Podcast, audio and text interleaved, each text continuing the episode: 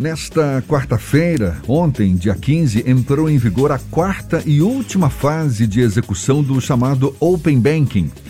Esse sistema de compartilhamento de dados financeiros supervisionado pelo Banco Central. A partir desta etapa, as instituições financeiras vão poder compartilhar dados de produtos como investimentos, câmbios, seguros, previdência complementar aberta que já são oferecidos nos canais eletrônicos de forma personalizada aos clientes. Até o momento, o Open Banking atingiu um milhão de autorizações para, compartilh para compartilhamento de dados. A gente fala mais sobre o assunto e conversa agora com o advogado especializado em direito empresarial, João Vestim Grande, nosso convidado aqui no Issa Bahia. Muito prazer em tê-lo aqui conosco. Muito obrigado também por aceitar nosso convite. Bom dia, João. Bom dia, Jefferson. Bom dia a todos. É, eu que agradeço aí pela oportunidade e dizer que é uma alegria, uma satisfação muito grande participar aí da Isso é Bahia, Tarde FM, é, esse programa aí da Bahia, essa terra tão gostosa, maravilhosa, que emana tanta energia boa. Obrigado, bom dia a todos. Maravilha. E é um assunto que certamente interessa a todos que têm contas bancárias e esse número de gente não é pequeno. O que, que muda, afinal de contas, para bancos e clientes e quais as perspectivas de crescimento desse mercado a partir dessa última fase de execução do Open Banking, João? Vamos lá, Jefferson. Bom, primeiro acho que é importante esclarecer o, Open Banking nada mais é do que um sistema financeiro aberto, né? O objetivo desse instrumento de iniciativa do Banco Central foi promover o compartilhamento de dados dos clientes bancários com a finalidade de baratear o custo de produtos e serviços financeiros. Então, esse é o chamado Open Banking. Isso já vem de uma resolução do Banco Central já desde o ano passado, foi regulamentada novamente esse ano, e no dia de ontem, 15 de dezembro, começou a quarta e última fase, que, como você bem disse, Jefferson, inclui a questão das, das investimentos, as operações de câmbio, é, é, é, seguros e previdência. O que, que, muda dessa, dessa quarta e última fase? É, o que os técnicos têm chamado é o de mercado de Open Finance. Então, o Open Banking era quando se compartilhava as informações bancárias. Quando a gente inclui nesse rol a questão dos seguros, então seria o Open Insurance, junto com o Open Banking, compõe o sistema Open Finance. O que, que vai mudar isso? É, a, o que se busca é justamente baratear o custo dessas operações, dos produtos e serviços financeiros para o cliente. E agora, com a inclusão dos seguros, também no mercado de seguros. As seguradoras também vão poder trocar informações é, sobre os seus clientes com o objetivo de melhorar o custo. Claro que sempre com o consentimento do cliente. O Jefferson, você comentou aí do um milhão de, de, de consentimentos que já, já foram realizados. Sim. De fato, o Banco Central é, é, divulgou recentemente esse número. É um número relativamente baixo, considerando o tamanho da população brasileira, mais de 200 milhões, ou seja, não chega ainda a meio por cento, e, e, também precisamos considerar que não necessariamente um milhão de brasileiros fizeram esse consentimento, porque uma mesma pessoa pode fazer mais de um consentimento para mais de uma instituição financeira. Mas o Banco Central acredita que esse número deve aumentar significativamente nos próximos meses e é um instrumento que traz é, uma melhora no, no mercado financeiro para os, os, os, clientes bancários. E como você bem destacou, é, é, é um sistema financeiro aberto que, em tese, oferece mais transparência, também mais autonomia para a vida financeira eh, dos, dos correntistas e tudo mais. E, e, me diga uma coisa, uma questão que acho que é, é discutida e está em evidência hoje com, essa, com, com esse avanço tecnológico, que é a questão da segurança, não é? Esse sistema Open Banking, ele nos é apresentado como um sistema prático, seguro. Como é que você avalia a questão da segurança? Quais os cuidados que os clientes devem ter? Existe algum risco de compartilhamento de dados uh, sem o consentimento do cliente, por exemplo? Não, não, Jefferson. O primeiro requisito básico é o consentimento do, do cliente. É, isso ocorre é, dentro do próprio aplicativo do banco. São algumas etapas que envolve tanto o consentimento, uma autenticação, e isso acontece dentro do aplicativo do banco. É como se fosse o Pix. Né? O Pix é um instrumento recente, o Banco Central assegura que ele é um instrumento seguro. É, o que, que ocorre aí com, com, com esse Open Banking? Né? É, ele está amparado primeiro pela, pela, pela a, a, o Código de Defesa do Consumidor. Então, essa legislação vai amparar os consumidores bancários para eventuais fraudes, eventuais compartilhamentos de dados indevidos. E é importante lembrar também é, que ele está alinhado, todo esse novo sistema está alinhado com a LGPD, que é a Lei Geral de Proteção de Dados. Agora, só o tempo irá dizer se isso realmente é seguro. Né? O Banco Central tem prometido, o Banco Central é o órgão regulador né, que, que, que emitiu a regra, a resolução que permite é, todo esse instrumento no Brasil, e lá estão previstas penalidades quando houver o uso indevido. Agora, Jefferson, você colocou bem, né? Na prática, será que esse instrumento será realmente seguro? Esperamos e acreditamos que sim tal qual tem sido o PIX. Exceção feita, evidentemente, a atos ilícitos, criminosos. Isso não tem como coibir. Agora, é preciso destacar também, inclusive foi uma declaração aqui do Fernando Capiz, o presidente do PROCON aqui de São Paulo, que é, existe também a possibilidade é, de eventuais fraudes, porque na medida em que você é, aumenta o universo de pessoas que terão acesso a esses dados dentro do sistema financeiro nacional, evidentemente aumenta o risco de uma ou outra pessoa mal intencionada, de má fé e que queira cometer alguma fraude. Agora, Vamos esperar que o Banco Central realmente haja, né? É, tenha pulso firme aí nesse, nesse tipo de punição. E caso o Banco Central, o órgão regulador, não atue, é, o consumidor também pode recorrer ao Poder Judiciário é, para reparar algum dano que, que, que, ele venha a sofrer. Né? Quando a gente fala sobre novos serviços no Brasil ou mudanças na legislação, o brasileiro acaba ligeiramente frustrado quando, por exemplo, a gente compara com ah, a, a passagem aérea não precisa mais incluir a bagagem. Todo mundo tinha uma crença que isso iria diminuir o preço da passagem e isso não aconteceu. No caso do Open Banking, já é possível perceber mudanças na prestação de serviços para os consumidores ou isso ainda não foi possível de ser sentido para quem está na ponta, o consumidor que acaba tendo os dados compartilhados através do consentimento, mas que não necessariamente ainda sentiu a diferença desse novo sistema? Olha, é, Fernando, eu acredito que ainda é um pouco, é um pouco cedo para refletir essa melhora de preços no mercado para o consumidor final.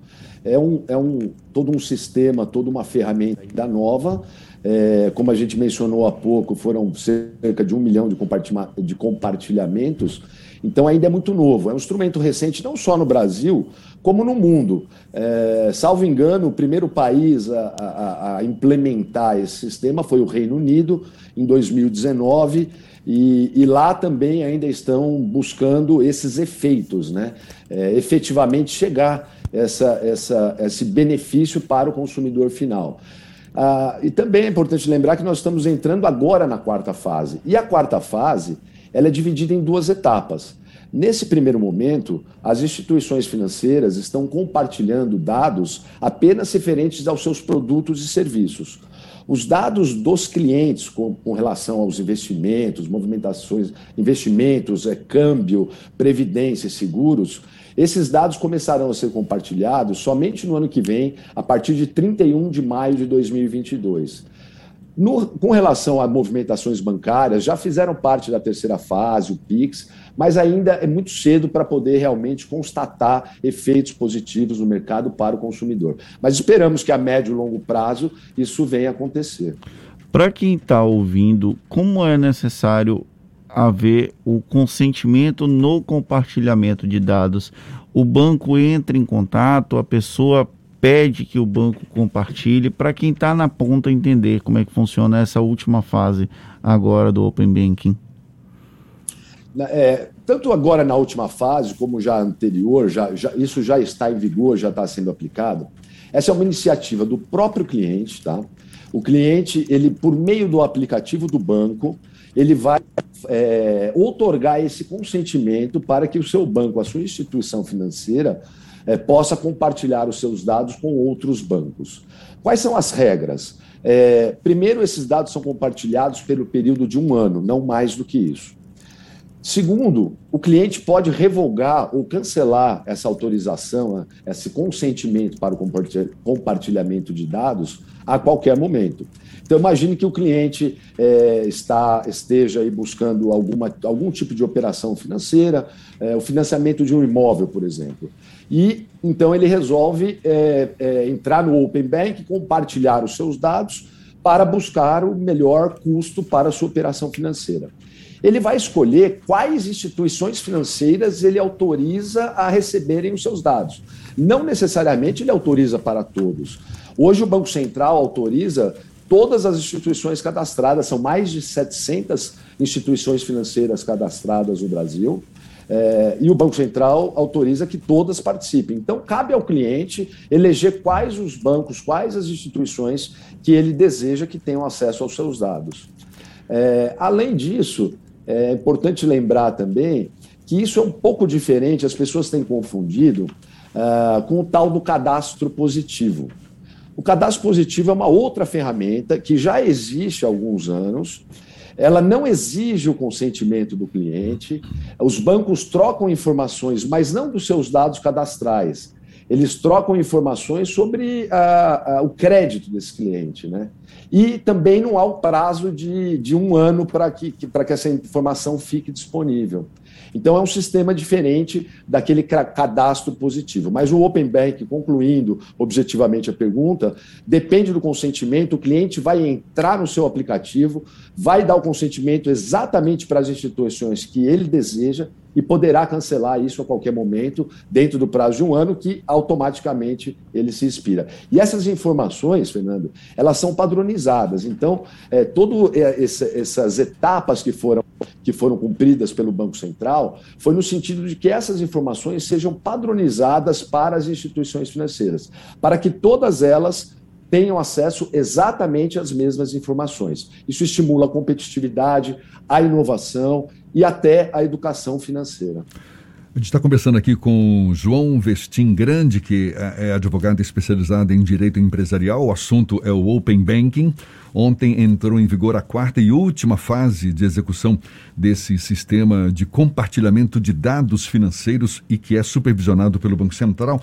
João, esse Open Banking, a gente imagina com ele o quê? Uma oportunidade de mudar esse modelo de relacionamento entre bancos e clientes e, consequentemente, os bancos oferecendo vantagens cada vez maiores não é, para captar novos clientes, para, pelo menos, no mínimo, fidelizar os clientes que têm. Enfim, hoje a gente já é assediado normalmente pelos serviços de telemarketing dos bancos, é, oferecendo vantagens para você se tornar cliente de determinada instituição. Você acredita que com esse Open Banking vai incrementar mais ainda essa busca por novos clientes, ou seja, o nosso telefone vai estar sendo é, é, acionado o tempo todo por instituições bancárias. Olha, eu tenho aqui vantagens.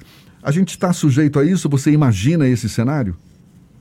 Realmente, Jefferson, isso é algo que incomoda a população brasileira. Né? A gente é assediado diariamente pelos telemarketers, as operadoras de telefonia, essa competitividade, até de certa forma exacerbada. É, realmente é algo que incomoda, apesar de haver inúmeras iniciativas que, que, que busquem coibir esse tipo de prática. Eu acredito que o Open Banking não entre nesse rol. Isso porque Jefferson, ele é um sistema absolutamente automatizado. Então, ele é feito por meio do aplicativo do banco, é, ele exige o consentimento, então, eu acredito que esse sistema é, é, possível que haja algum tipo de assédio, mas não acredito que seja objeto de, de trabalho pelas operadoras de telemarketing, tentando assediar e oferecer produtos financeiros. Isso porque se trata de uma iniciativa do cliente. Mas é evidente que no Brasil nada pode ser excluído e esse risco existe. Né? E Agora... caso isso venha a acontecer, mais uma vez, cabe ao consumidor é, promover as suas reclamações, seja perante o Banco Central, seja perante uh, o Código, o, o, os órgãos de defesa do consumidor. Do ponto de vista dos bancos, João, você acha que é uma uma novidade bem vista? Porque para os clientes a gente imagina que sim, ele vai ter muito mais chances agora de escolher a melhor oportunidade, o melhor banco e tal. Mas para os bancos, porque aumenta a competitividade entre eles, não é? Ou seja, certamente vão ter que precisar inovar, reformular os próprios sistemas para continuarem competitivos, não? Sem dúvida nenhuma, Jefferson. Eu, eu acredito que os bancos, né, as instituições vão se adaptar a isso. Esse estímulo da competitividade realmente vai fazer com que eles é, busquem melhores ofertas de produtos e serviços para os seus clientes. É, o que eu acho que vale destacar aqui também, Jefferson, é essa questão de que é, é o, o, essa inovação do mercado é, não depende muito só dos bancos. Né? Por exemplo, é, o, esse mercado está regulado pelo Banco Central. Agora, com a entrada em vigor da, da desse quarta fase, com o mercado de, de, de companhias seguradoras, compartilhamento de dados de seguros, isso também provavelmente deverá ser regulado pela SUSEP, que é o órgão que regula as seguradoras. Agora, é, essas instituições elas passam a trocar informações, é, principalmente sobre o crédito das pessoas. Né? Quer dizer, é, há um limitador temporal aí, né? O, o, período de histórico financeiro que pode ser compartilhado de até um ano para trás, então isso limita.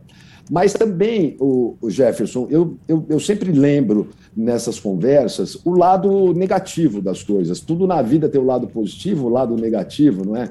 O, o bônus e o ônus. Então, é, imagine a situação de um cliente que que tem, mantém a sua conta em determinada instituição financeira e por algum motivo ele está discutindo alguma dívida. Né? Ele está, inclusive, discutindo judicialmente essa dívida, porque ele não concorda com os juros ou com alguma coisa.